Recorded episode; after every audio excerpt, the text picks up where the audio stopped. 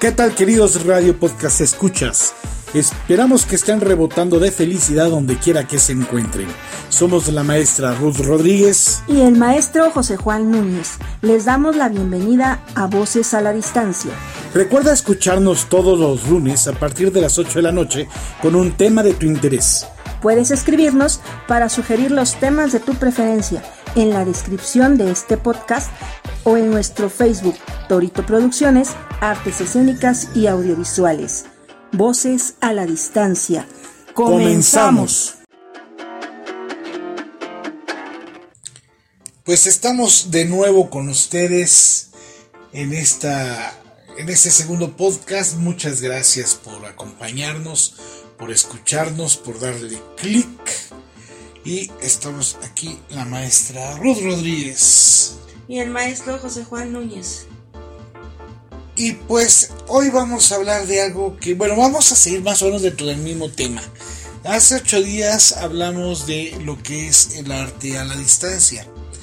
Y pues bueno, resulta que Torito Producciones Artes Escénicas y Audiovisuales se ha sumado, se ha subido a ese, a ese barco de hacer trabajos escénicos a la distancia. Algo ya les habíamos platicado la semana pasada, pero hoy tenemos un más amplio comentario acerca de nuestra experiencia, maestra Ruth. Pues nada, primero que nada, pues hablarles del trabajo que se está haciendo con estos recorridos históricos virtuales y seguido nuestra intervención con CBC Producciones o CBC Televisión o Grupo CBC, en el cual o con quien más bien eh, desarrollamos eh, un capítulo de la serie que tiene CBC eh, que lleva por nombre Habitantes. Y nosotros tuvimos una invitación a participar en el capítulo denominado ¿Usted no cree en fantasmas? Y bueno, pues ahí vamos eh, desarrollando la actividad escénica, audiovisual, con producciones como estas, ¿no? Justamente pues por, pues por los límites o las limitantes que nos da, eh, que se ha generado el estar pues en cautiverio debido a este simpático bicho llamado coronavirus.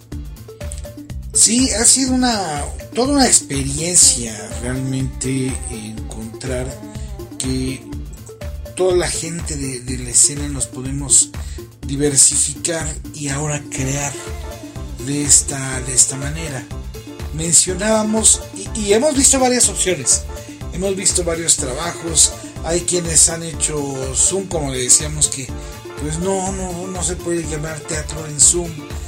Pero por ahí me comentaban en la semana que hubo alguien que hizo otra variante del uso de Zoom, que es grabarlo y luego darlo al público grabado. Esto puede eh, eliminar todas estas cuestiones de mala conexión, de desconexión, de de alteraciones en la señal de, y demás cuestiones. Pero nosotros hemos encontrado que mejor nos ponemos a hacer eh, los videos como tal, desde el origen como video. Y de esta manera surge nuestra serie, la nuestra, pero vamos a hablar de la de Torito Producciones, la serie Viajes Virtual, Viaje Virtual por la Historia de México. Es una serie de varios eh, capítulos en donde vamos a tocar varios aspectos de, varios acontecimientos y los lugares donde se llevan a cabo estos acontecimientos, sí basados en, la investigación, en la lectura, eh, en, en lo que se tiene como evidencias, mas no con la historia oficial que es diferente. Ah, entonces, porque sabemos que la, visión, la versión oficial de la historia como se dice, escriben los vencidos y pues muchas veces a modo o acomodo de quienes ostentan el poder en el gobierno. Y existe la historia no oficial que bueno, es, eh, toca cosas de las que hay quienes no quieren hablar o no quieren que se sepa. Y existe la historia verdadera, la verdad absoluta, que esa pues solamente, como dijiste ayer maestra Ruth Rodríguez, solo los protagonistas de la historia y Dios lo sabe, ¿no? Pues sí, así es, y es una, una situación que quisiera yo puntualizar a, con a reserva de algunos que me repliquen lo contrario, algo que hace diferente en los recorridos de Torito Producciones Artes Escénicas y Audiovisuales, es esta apuesta total a la virtualidad del momento que representamos. Es decir, como no podemos salir a los escenarios específicos, a los escenarios reales, pues estamos eh, tomando totalmente el recurso de la green screen o pantalla verde, con la cual estamos trabajando todos los videos, que por eso ahí viene mi comentario de reserva de la réplica que algunos me quieran hacer.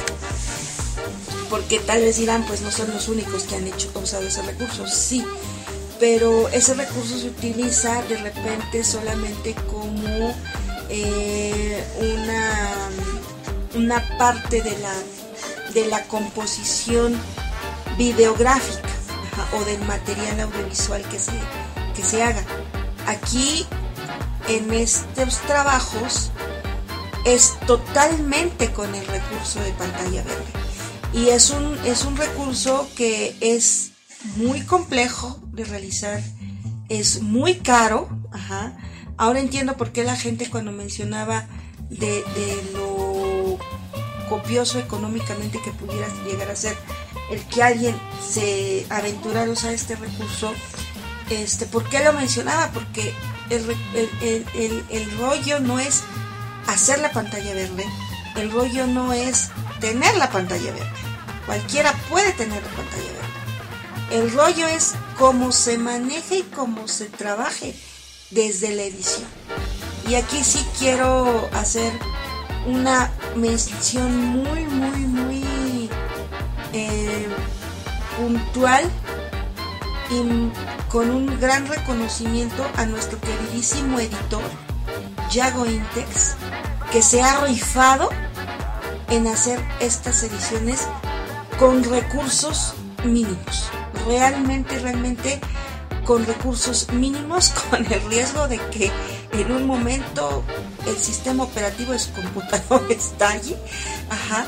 Y, y ahorita me río, ¿no? Pero créanme que, que sí de repente me preocupa, ¿no? Pero hemos tenido, creo que muy buenos resultados. Y eso público, dijera mi abuela, no estoy yo para, no estás tú para saberlo ni yo para contarlo pero sí me gustaría que, lo consideraras cuando apreciaras estos trabajos, ¿no? Eh, no solamente el trabajo que nosotros estamos presentando con estos recorridos virtuales eh, por la historia, ¿no? Eh, es un trabajo que implica muchas horas de ojo. en los escritores dicen muchas horas nalga, en los editores son muchas horas ojo y nalga. Y nalga pero creo que el que se la lleva más es el ojo, porque hay que ser muy precisos, muy puntuales y es un trabajo de filigrana y de una agudeza bien, bien, bien interesante y bien bonito. Yo este, de repente veo a, nuestro queridísimo y amadísimo editor, Yago Intex, que está, está haciendo este trabajo de recorte de, de, acomodo, de organizar el rompecabezas, pero no nada más es a nivel visual, es el audio, es la foto, es qué imagen voy a poner, es cuántos píxeles debe tener la imagen, cuánto debe tener de peso para que no se haga un super archivo. O sea, no, no, no, es toda una, una serie de mecanismos que tienen que sopesar el editor para poder realizar su trabajo. Debo confesar que cuando yo veía en las películas, en las cuestiones de audio, en, los eh, eh, estos acetatos, discos de acetatos de vinil que decían edición o editor o en las películas VH cuando se ah, utilizaba esta, este proceso de filmación, ajá, editor, yo no tenía el conocimiento ni la conciencia de qué caramba era. Hoy por hoy estoy enfrentándome al conocimiento de cuál es la chamba de un editor. Yo decía, ¿por qué, lo, ¿por qué el Oscar lo ganó a la mejor edición? ¿Qué es eso del editor? Ahorita lo estoy entendiendo perfectamente bien y es una chamba impresionantemente maravillosa, caótica a la vez, genial, porque creo que sí se necesita mucho feeling para ser editor. Y yo creo que no cualquiera puede ser editor, porque implica desde conocer la historia desde el argumento original, para que sepas cómo va a ser la secuencia de imágenes que vas a editar. Con qué otras cuestiones videográficas o de imágenes las vas a editar. Cómo vas a mezclar paleta de colores. No, no, no, no. Es un trabajo bueno. Genial. De verdad, de verdad que, que yo no tenía conciencia de cuál era el trabajo del editor. Y, pues gracias a, este trabajo que estamos desarrollando con los recorridos históricos virtuales, pues me he dado cuenta de que es una gran chamba.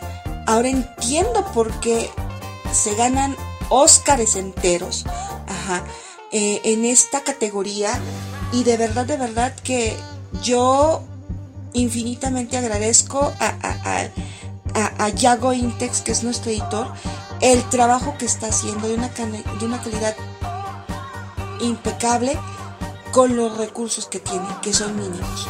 Y esa es otra cosa, ¿no? Yo he visto eh, que tienen sus grandes laboratorios, sus grandes estudios de, edición. ¡Wow! Con los recursos que tiene Yago Intex para hacer la edición, puta, es dices, no, no, no, bueno, eh, haces maravillas, ¿no? Y no usas la lechera, ¿no? O sea, haces maravillas y es realmente digno de reconocer. Y sé que no es el único en el planeta que hace esto. Sé que hay más personas que ahorita por las necesidades que tenemos, las necesidades sanitarias, pues están enfrentando esta labor, ¿no? Y realmente pues es una un área de los eh, de las artes audiovisuales que he estado conociendo. No digo aprendiendo, porque la verdad sigo sin entender cómo le hacen, pero veo cómo lo están haciendo, ¿no? Y, realmente me parece una maravilla, es una genialidad. Eh, yo hacía la analogía no hace mucho eh, cuando nosotros recortábamos y pegábamos nuestras muñequitas, no, no, no, nosotros era, era una papa eso, ¿no?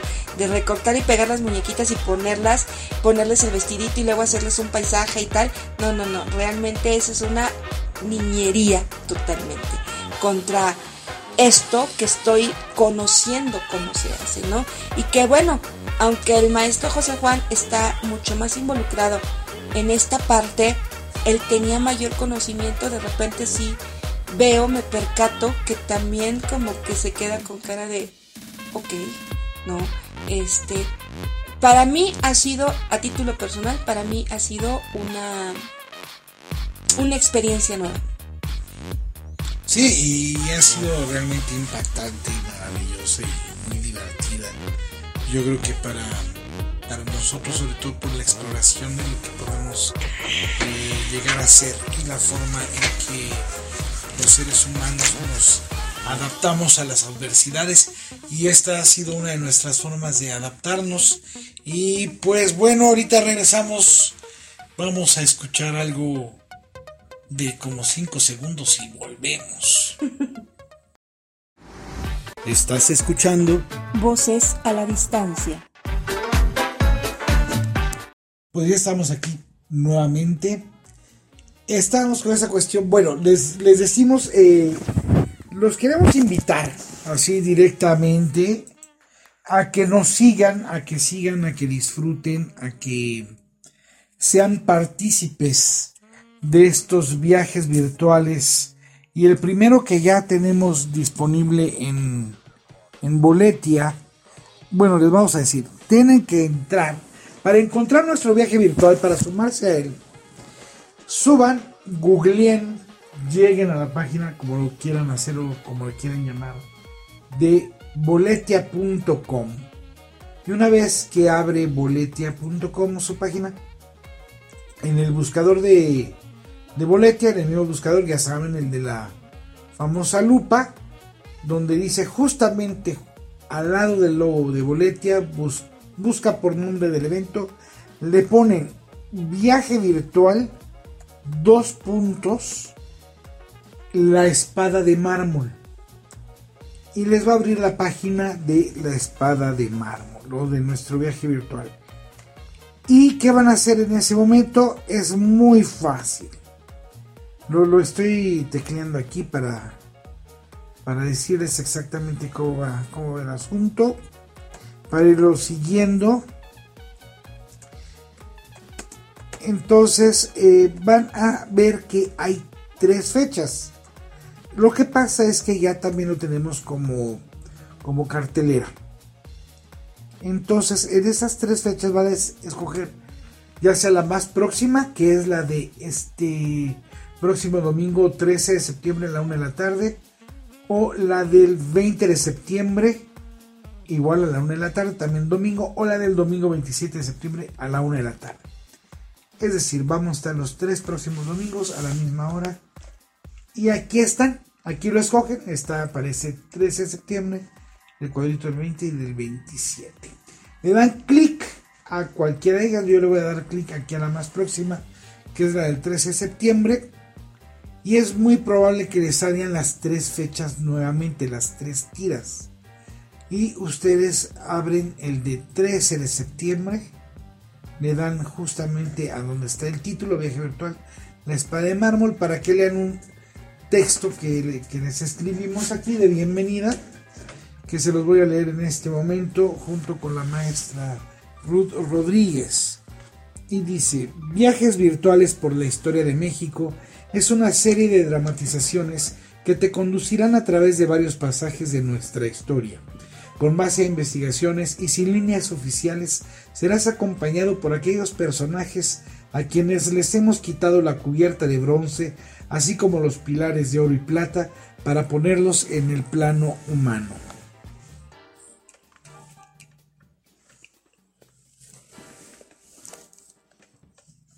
Bienvenidos a nuestro primer viaje, la espada de mármol. Acomódate bien, abróchate los cinturones, tirantes y cordones, moños o lo que tengas puesto. Dispón de tu botana y bebida favoritas, que viajaremos por aquellos lugares que son ícono del porfiriato. Sabemos que estarás dispuesto a ser partícipe de cualquier debate, pero recuerda que siempre está nuestra madre para ponernos al orden.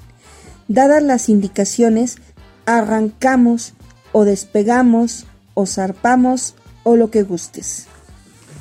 Bien, pues esa es nuestra invitación a que te sumes a nuestros viajes virtuales. A este primero seas bienvenido y ojalá nos puedas acompañar. También es muy fácil adquirir los pases de abordar o los boletos. Eh, le dan clic en en el rectángulo naranja que dice quiero boletos bueno previamente tienes que seleccionar cuántos boletos quieres que le puse uno quiero boletos y te va a abrir la página en donde los puedes adquirir llenas tus datos como invitado con nombre apellido email confirmas tu email pones tu teléfono ¿por qué es esto? porque los boletos te van a llegar virtuales también, te llegan a tu correo electrónico y puedes guardar tus datos para futuras compras, y ojalá sea así. Puedes poner cómo te enteraste de este evento, nos gustaría mucho saber eh, cómo es que te enteraste de nosotros. Y te vas abajo donde dice todos los boletos y le das clic en autocompletar este boleto con datos de la orden autocompletas, le pones pagar ahora y te van a salir dos opciones. Pago con tarjeta o pago en Oxxo y la que más eh, te guste, la que más te sea cómoda. Eh, para no salir de casa puede ser vía tarjeta eh, de débito o tarjeta de crédito, no hay ningún problema, es muy fácil y los boletos te llegarán a tu correo electrónico. Eh, maestra Ruth Rodríguez, esta experiencia de haber grabado la espada de mármol con nuestro primer video y que, que, nos dejó cosas increíbles, ¿no? De, de experiencia. Sí, definitivamente esta situación de, de grabar la espada de mármol ha sido una experiencia, pues en primera que nos enfrentó a un texto que dicho sea de paso, pues ya habían trabajado tú y nuestro queridísimo Gabriel Cosme, ¿no? Texto tuyo. Este, que ya se conocía, la anécdota ya se conocía.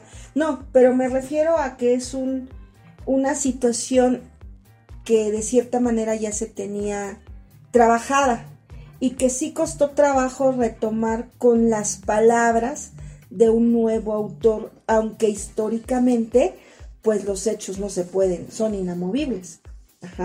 Entonces, de entrada, ese fue un, primer, un primer impacto. Y un segundo impacto que a esta propuesta, eh, pues se le suma eh, una figura muy importante, muy emblemática en, en, en el, pues, en la memoria histórica de todos los mexicanos, ¿no? Que es la voz de la patria que ahora no solamente es la voz, sino que ya incluso la personificación de la patria, que es lo que, pues lo que a esta servidora le ha tocado desarrollar y que definitivamente ha sido una experiencia muy, muy fuerte desde el sentido de del crear qué es y quién es la patria, ¿no? Eh, tenemos la clásica imagen que aparecía antes en los libros de primaria, de sexto de primaria, o, que está en el mismo, en la misma SEP, ¿no? Eh, que es de autoría de Manuel. No es Guillermo, porque mm. Guillermo es el de la tela color.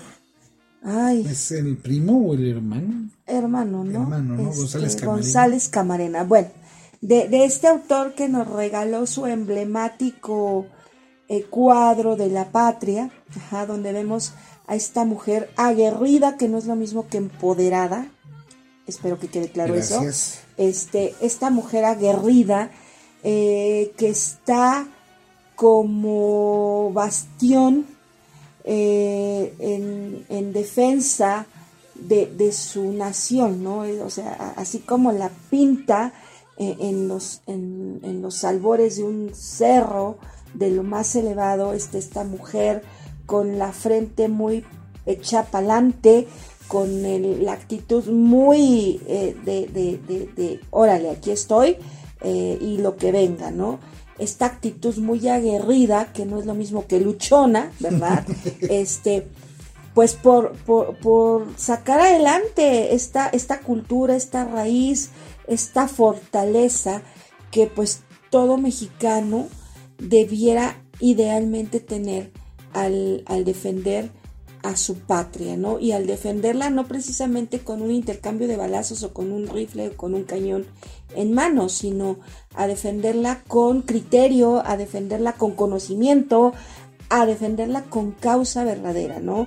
Y esta causa se logra desde la virtud de que sabes dónde, dónde quién eres de dónde vienes y dónde estás plantado. Que, bueno, creo que a muchas y a muchos nos falta todavía por conocer y bueno, andamos levantando movimientos, no levantamos el polvo de la casa, pero levantamos movimientos. Y, y bueno, esa es la, la, la, experiencia que a mí me tocó eh, eh, enfrentar. Y, y, el problema, el problema, cuando digo problema no lo digo porque es una lata, sino porque es un, un una ecuación muy compleja de resolver para personificar a esta patria, ¿no? Esta, ¿Quién es la patria? Eh, ¿Por qué habla con esa fuerza? ¿Por qué habla con esa rudeza que, que definitivamente a algunos incomoda? Ajá, que definitivamente en algún momento incomodó, incomodará y seguirá incomodando, porque qué madre que se precie de ser una madre, no reclama con cierto ahínco y cierto tesón, pues no los errores, pero sí las metidas de pata que se pudieron haber invitado por parte de los hijos, ¿no? Y es lo que hace esta madre, como toda buena madre mexicana, no sufrida, no sumisa, pero sí fuerte, aguerrida y hasta cierto punto resignada de, bueno, pues estos son los hijos que hay y pues ni modo, pero aunque esto sea lo que hay, pues mi obligación y creo que mi responsabilidad como madre es decir, a ver, de dos, creo que ustedes le están cajeteando y por mucho, ¿no? Y por esto, por esto, por esto, por esto, y ahí es donde vienen las incomodidades para algunos que no les parece, ¿verdad? Eh, ese es el reto que a mí me implicó la creación del personaje de la patria. Eh, enfrentar a una mujer común y corriente como yo, con un hijo adolescente que tenía que, ponerse en, en, los zapatos y en la fibra y en la vibra de esta mujer que supongo que ya debe ser muy, muy entrada en décadas, si no es que en siglos, de experiencia y de toda esta necesidad y deseo de proteger a los hijos, pero también decirles ya ni la friegas, o sea, espérate tantito, ¿no? Y de agarrarlos a, sus buenos chanclazos. Que es muy normal, ¿no? Que, que, que una madre haga eso. Sí. Con los hijos, digo. Y, y así es como planteamos a la patria. Hasta cierto punto yo creo que se van a divertir. Yo me divertí mucho creando a la patria. Yo sufrí mucho creando a la patria. Este, y bueno, pues realmente para mí ha sido toda una experiencia eh, personificar y me quito el sombrero y me hago, me inclino, hago reverencia al mencionar este, este personaje emblemático que es la patria, ¿no? Y que es la patria, pues es la voz de todo el pueblo, es la voz de toda una comunidad, es la voz de toda una, una nación que de repente se nos dice que somos escuchados, pero yo creo que hay que quitarnos un poco el serum de las orejas porque pues como que les hace falta escucharnos más, ¿no? Y bueno, pues esa, esa fue mi experiencia como intérprete eh, eh, de este personaje de la patria. Como escritora, pues fue otro tanto porque fue meterme a, a la historia, el reconocer la historia y como directora, pues más, ¿no? Porque es, ¿por qué quiero dirigir hacia allí el discurso? ¿Por qué quiero hablar de esto? Que no suene a política, que no suene a la clase de historia de fechas y fechas y fechas y fechas, que no suene de hablar de personajes que están, como dice nuestro José Juan, empedestalados en sus bronces, broncinos, bronceados, y que nunca nadie los entiende, ¿no? Entonces, estos fueron grandes retos que en lo personal como actriz, como, es que, como dramaturga y como directora, eh, implicaron el llevar este, este recorrido histórico de la, de la espada de mano. Tienes una anécdota muy bonita con la patria. ¿Cuál? Tengo muchas. La, es que me gustaría así que este, ¿cómo te lo digo? De, de, que quién y cómo te lo, dijo de la patria, tu acercamiento a la patria. Sí, aquí eh, cuando, cuando yo cuando estábamos generando este proyecto del Espada de Mármol, cuando yo conocí por primera vez este mono, o este, estos monólogos o estas pláticas entre estos dos personajes de los que habla la espada de mármol, yo dije, ¿qué pasaría si viene la madre y los pone al orden? ¿No? Por eso es que en la propuesta está la intromisión como buena madre de dos adolescentes que entra sin avisar a la recámara y estos están golpeando, dando hasta con los cacahuates y la, la madre pues llega y abre la puerta deliberadamente, como dijeron los padrinos mágicos, los padres de Jimmy, de los padrinos mágicos, porque soy tu madre, entro a la hora que se me pega la gana, ¿no? Cuando yo planteé esta propuesta de, la madre patria, eh, fue inevitable pensar y recordar una situación que me pasó hace ya muchos años, cuando yo estaba trabajando en las, escuelas, en, la escuela de, en las escuelas de Bellas Artes del Estado de México.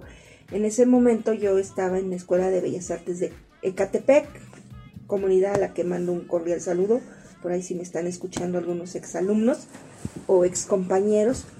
Eh, yo tenía un, un compañero que daba clases en la Escuela de Bellas Artes de origami, que es origami, pues es una palabra en japonés que quiere decir papel doblado, ¿no? Y también era algo así como el secretario académico de la escuela, bueno, es porque sigue siendo. Saludos al maestro, mi queridísimo amigo Ernesto Ulises Sánchez Vidales. Y en una ocasión, yo todavía ni siquiera tenía hijo, imagínense hace cuántos años fue. Ahora mi hijo tiene 16 años este, vio mi credencial de lector y, me ve y me dice, mm, ¿te pareces a la patria? y yo me quedé, me quedé, me quedé viendo la credencial, la guardé y recuerdo que le dije, mmm, tapusera por jodida. A lo cual mi compañero soltó la carcajada así de, no, mujer, claro que no, así. La mirada, el cabello, así es, eh, así morena, cabello largo, robusta, unos labios tal y una, una postura así fuerte, no sé qué. Yo dije, wow, todo lo que ve en mí mi compañero, ¿no? dije, ay, gracias, compañero. este, pero pues no, no soy la patria, soy Ruth Rodríguez y aquí lo dice. Y pues sí, me veo bien, ¿verdad? Creo que me vio bien.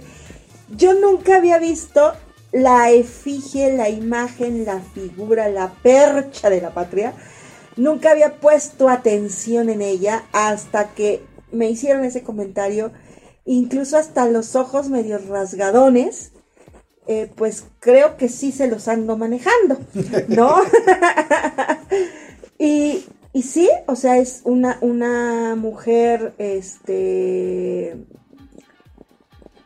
ah, eh, mestiza, ¿no? Este, ah, ¿cómo se llama? Mestiza, eh, mezcla indígena, otomí, este, pues de, la tierra, ¿no? De, la tierra de, México. Eh, puede ser lo mismo una mujer de, con a, lo mejor rasgos muy definidos eh, para una, una, raza, una etnia, un, grupo indígena, pero muy, muy, que, que habla de, la mexicanidad, ¿no?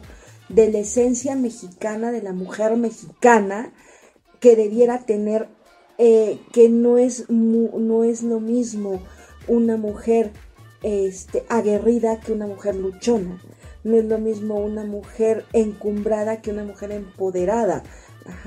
Y creo que, que la mujer va más allá de la bandera feminista y perdón, sé que hay muchas que me van a mandar por un tubo, pero sí considero que debemos redeconstruir el propio código que tenemos nosotros como mujeres en el papel que fungimos en esta sociedad.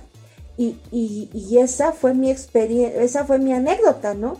Que, el maestro José Juan pidió que, hiciera mención, mando saludos a mi querido este amigo, el maestro Ernesto Ulises Sánchez Vidales, que era mi, mi, amigo y también fue mi maestro porque tomé varias clases de origami en su, en su taller. Este, y esa fue la anécdota, ¿no? Una, una foto, una imagen que le parece que es muy, muy parecida a, a la patria, que su amiga Ruth se le figuraba como la patria. Y yo digo, pues sí, cuando me dice, te pareces a la patria, porque aparte me lo dijo con mucho, mucha seriedad, ¿no? Mucha propiedad. Mm. Vio la foto, que era, mm, mira, te pareces a la patria muy serio él, ¿no? Muy propio. Y yo tomo mi credencial, se la quito, recuerdo cómo se la quité así, ¡clink! La guardé. Y mientras la guardaba yo le decía, pues a menos que sea por jodida, no, no me hallo otro parecido. y aquel saltando la carcajada, ¿no? Y bueno, ese fue mi primer acercamiento hacia el reconocerme como la patria. Y bueno, años más tarde. mira, vamos a decirle a Ernesto que tuvo voz de profeta, ¿no? Fue visionario. Fue visionario, vio, el futuro totalmente. Y ya con maquillaje y el vestuario, sí eres la patria, o sea, sí, sí, sí, sí, que estás igualita. No, nada más te falta ponerte el cielo azul, ¿no? Está. El ventilador para que mis cabellos y mi bandera. Hay que hablar de eso, de la rosa. No, que se echen una cooperada con los ventiladores. Con el ventilador, sí. Que, son harto, harto fuertes esos ventiladores. Yo creo que esos ventiladores han de ser como los que nosotros tenemos para el set, porque nosotros tenemos nuestro, muy modestamente, modestamente, pero nuestro set hay hasta ventiladores, ¿no? Y nuestro set de, de green screen, algún día. De difusores. Algún día tendremos este, la manera de, presumirles, pues, nuestro pequeño set, ¿no? Este, de, de green screen, donde trabajamos y desarrollamos justamente estas producciones que, a las cuales les estamos invitando.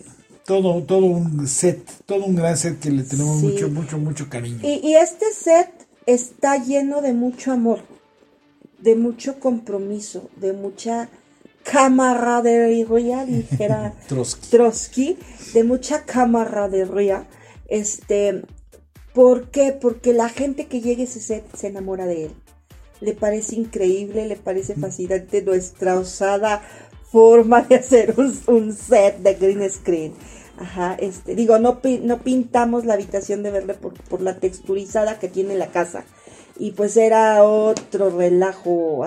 Creo que nos va a salir más barato construir otra habitación que dex, dex, destexturizar esta. Este, esta. ajá, e, esta, esta habitación. Entonces por eso decidimos hacer un, set que empezó siendo con un intento de metros y metros y metros de papel verde. Y bueno, pues ahora tenemos un, set con metros y metros y metros de tela que forman un cubo, un cubo verde, eh, un bueno, una caja, una caja verde. Esta no es caja negra, esta es caja verde y en la cual se producen los videos, ¿no? Como los que como los videos como los que les, de los que les estamos hablando, ¿no? Que es este de la espada de mármol que hacemos con todo cariño, con todo el compromiso. Y de verdad yo bendigo mucho a todos los compañeros que se han sumado al trabajo de la en la realización de estos de estos videos, de verdad sí hemos tenido desde el que dice, nah, pues a ver, este, pues si no veo claro, ya no sigo, eh, hasta el que dice, bueno, vamos a, darle y, Con todo. con todo, Hasta las últimas consecuencias. Y bueno, ayer, el domingo, el domingo salió este primer video vía Boletia. Eh, fue muy poquita la gente, muy, muy poquita, muy, muy, pero, pero de lo muy, lo más muy poquita que se puedan imaginar. Pero no perdemos eh, la brújula ni, ni, el, ni quitamos el dedo del renglón. Vamos a continuar, como ya se lo les comentó el maestro José Juan, eh, em, este, publicando estos videos en, esta parte de Boletia, en la página de Boletia. Adquieran, acérquense a Boletia eh, para adquirir sus eh, boletos virtuales. Es realmente muy económico, no llega ni a 100 pesos. Este, el costo por boleto y ustedes podrán disfrutar de este fascinante recorrido histórico eh, por algunas páginas de ahorita es de la, de la Ciudad de México pero pues la idea es hacer día con día recorridos eh, pues por todos los rincones del país. Y bueno ahorita estamos en virtual y en green screen por las necesidades sanitarias pero digo si hay por ahí algún alguien que le interese el proyecto y nos, y nos patrocine, pues nos podemos ir a cualquier rincón de México, ¿verdad? hacer un recorrido en vivo eh, para poder conocer y dar a conocer la historia de nuestro país que tanto hace falta que conozca la juventud y la niñez. para no andar haciendo movimientos extraños, exóticos que no tienen ningún sustento y que se vea fortalecido el exigir nuestros derechos y el exigir nuestras eh, que se cubran nuestras necesidades desde el punto de vista de conocer la historia de nuestro país que nos da identidad, que tanta falta hace a este país, que conozcamos, que sepamos la raíz de nuestra identidad. Entonces, sería padrísimo que alguien que viera el video dijera, ah, mira, y, y que se sumara.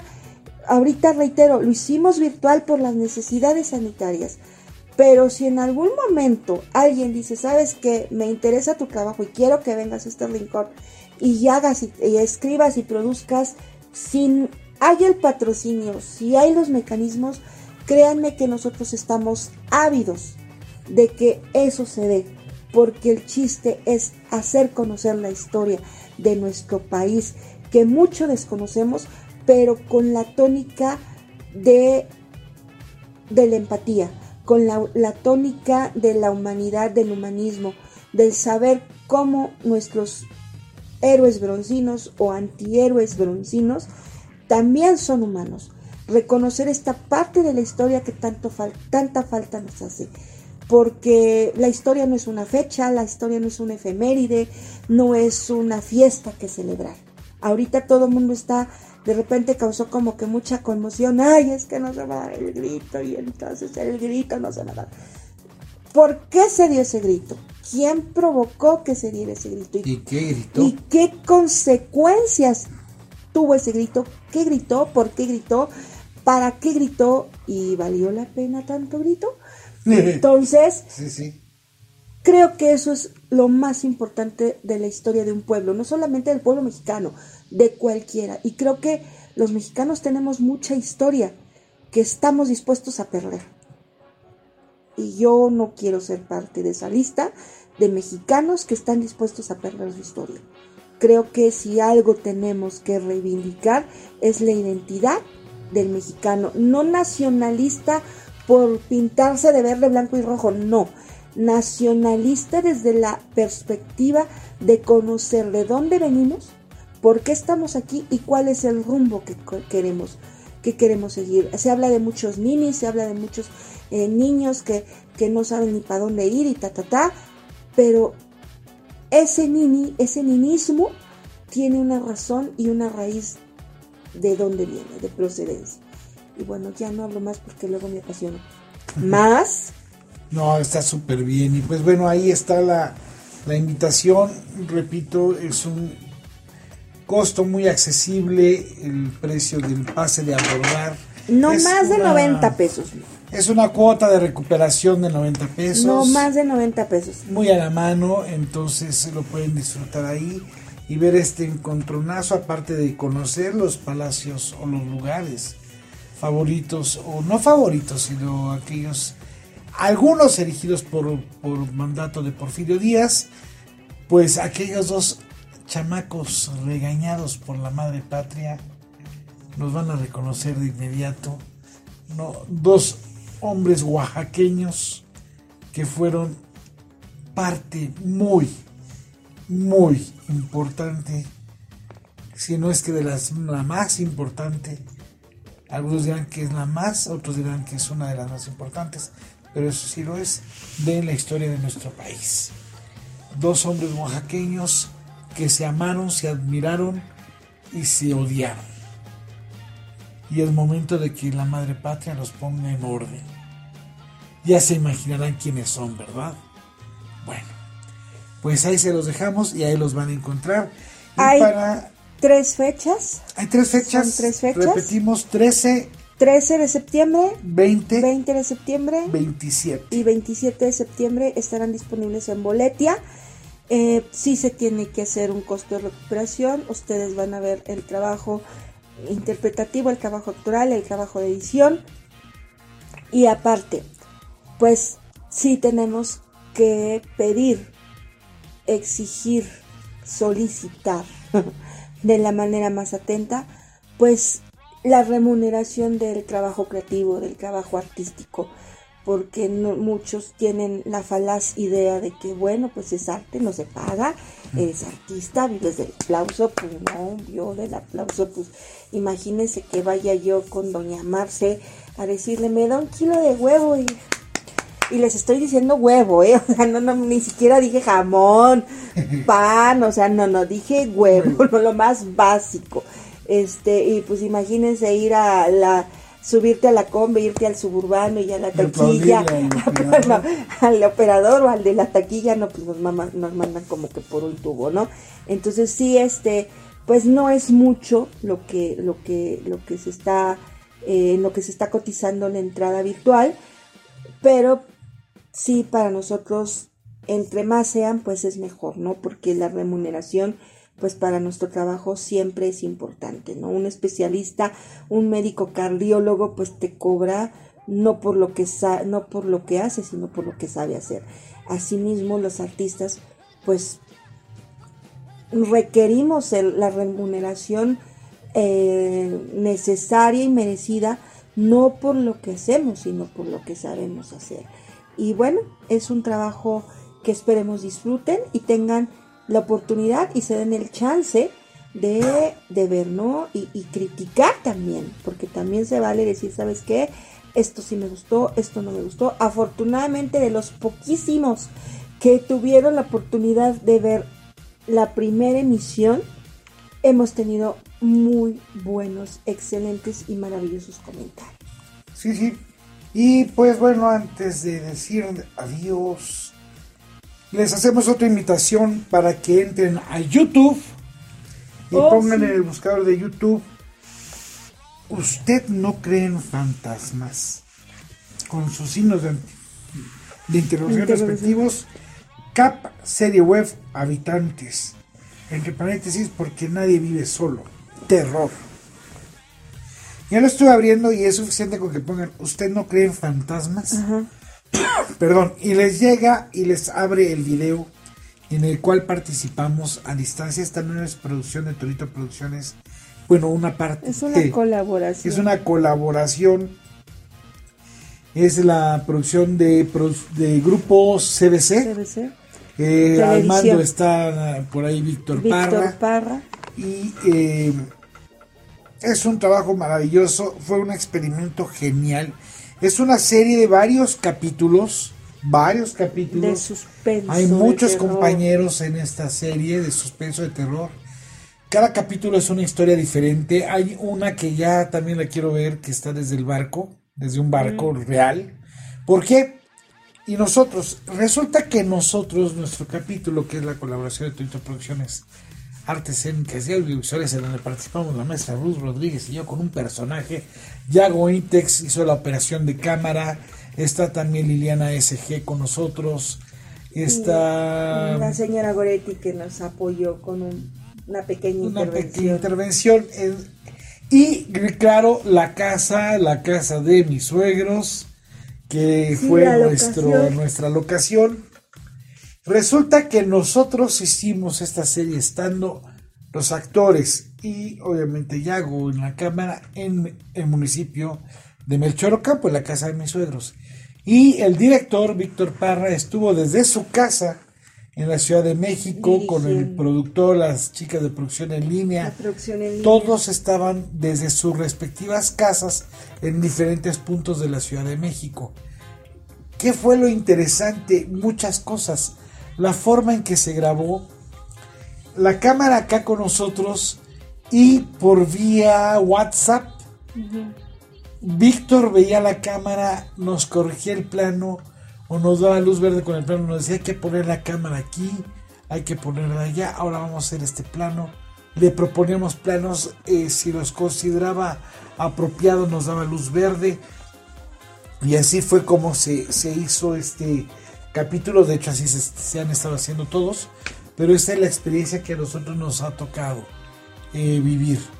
Eh, fue muy interesante, fue posible hacerla, entonces llegamos a la conclusión que sí se puede hacer incluso sin a distancia.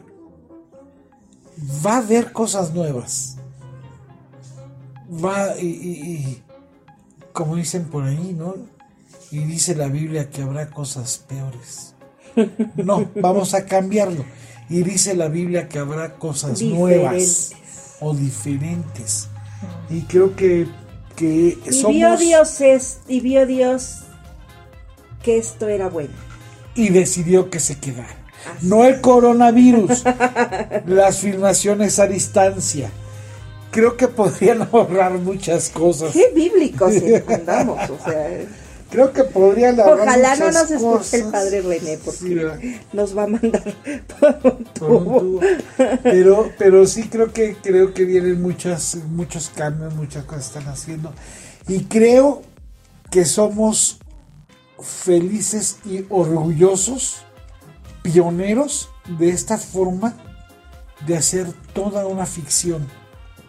No nada más un video a cámara fija eh, como normalmente se asesinó. Todo un capítulo en una, ciertamente en una locación, pero varios sets. Porque esto ocurre en, en varios lugares de, de una casa. Entonces, pudimos haber salido a la calle si se hubiera podido, pudimos haberlo hecho en varias ocasiones. De hecho, si hay un plano en calle, el exterior de la casa. Que era más ahí, en la celosía. Entonces somos pioneros de algo que pudiera ser también una nueva forma de hacer cine, porque las medidas, nuevas medidas sanitarias, eh, van a estar muy, muy, muy estrictas, por lo menos uno o dos años más. Entonces, eh, no quiere decir que dentro de dos años sigamos sin grabar en presencial. Esperemos en Dios que, ya pronto. De hecho, sabemos que en televisión ya hay eh, producciones que retomaron las grabaciones con las medidas sanitarias correspondientes, los protocolos establecidos. Pero bien, bien al 100% como con la libertad que estábamos antes, por lo menos dos años, hasta que todos estemos probadamente vacunados sin riesgo. Vamos a volver a estar de dos años es un decir. Creo que esta modalidad de vida, esta nueva realidad ya tan multicitada, es algo a lo que nos tenemos que acostumbrar. Eh, yo espero no llegar a la era de usar máscara, porque si el cubrebocas de repente me, me da estornudo y ya me andan sacando del súper, porque estornude, pero es por la alergia que me da de repente que... 30, 12, 12, 30, ¿cómo es? que es? 33, 12, 33, 33 12. Este, pero no es eso, es simple y sencillamente que, que pues de repente uno tiene alergia ¿no? Le provoca alergia estar tanto tiempo cubierto de boca y nariz. Y, bueno, este, pues, sin embargo, es una realidad a la que nos tenemos que, que, habituar. No tanto acostumbrar, sino habitar. Tenemos que aprender a vivir con esta nueva forma. Y pues por el bien de todos, ¿no? Y, bueno, a lo mejor en el caso dado de quien no le acomode el cubreboca, Tal vez sí le acomode mejor una máscara porque tiene todos los implementos em, pues necesarios para oxigenar más y demás. Pero pues definitivamente es un hecho este que nos tenemos que cuidar. Sí, sí, y pues la invitación a que todos sigamos cuidando y la invitación final, ah, ya les dijimos, ¿verdad? YouTube, usted no cree en fantasmas, Véanla, por favorcito, por ahí. Suscríbanse también. Suscríbanse a nuestros canales. También tenemos el canal de Torito Producciones, Artes Escénicas y Audiovisuales en YouTube, en donde podrán encontrar los trabajos que hemos estado realizando con mucho cariño para todos, todos ustedes. Los esperamos. Así es. Busquen nuestras redes, búsquenos en nuestras redes, busquen el video de ¿Usted no cree en fantasmas? Facebook, Torito Producciones, Artes Escénicas y Audiovisuales también. Ahí nos encuentran y ahí encuentran los podcasts, fotos, videos y todo, invitaciones y todo lo referente a nosotros. Y vámonos porque hay que ir a comer. Sí, vámonos. Que estén muy bien, cuídense mucho. Hasta luego, nos vemos en el próximo podcast. Perdón Creo que lo subimos un poco tarde, pero bueno, aquí está. Bye bye y adiós. Adiós.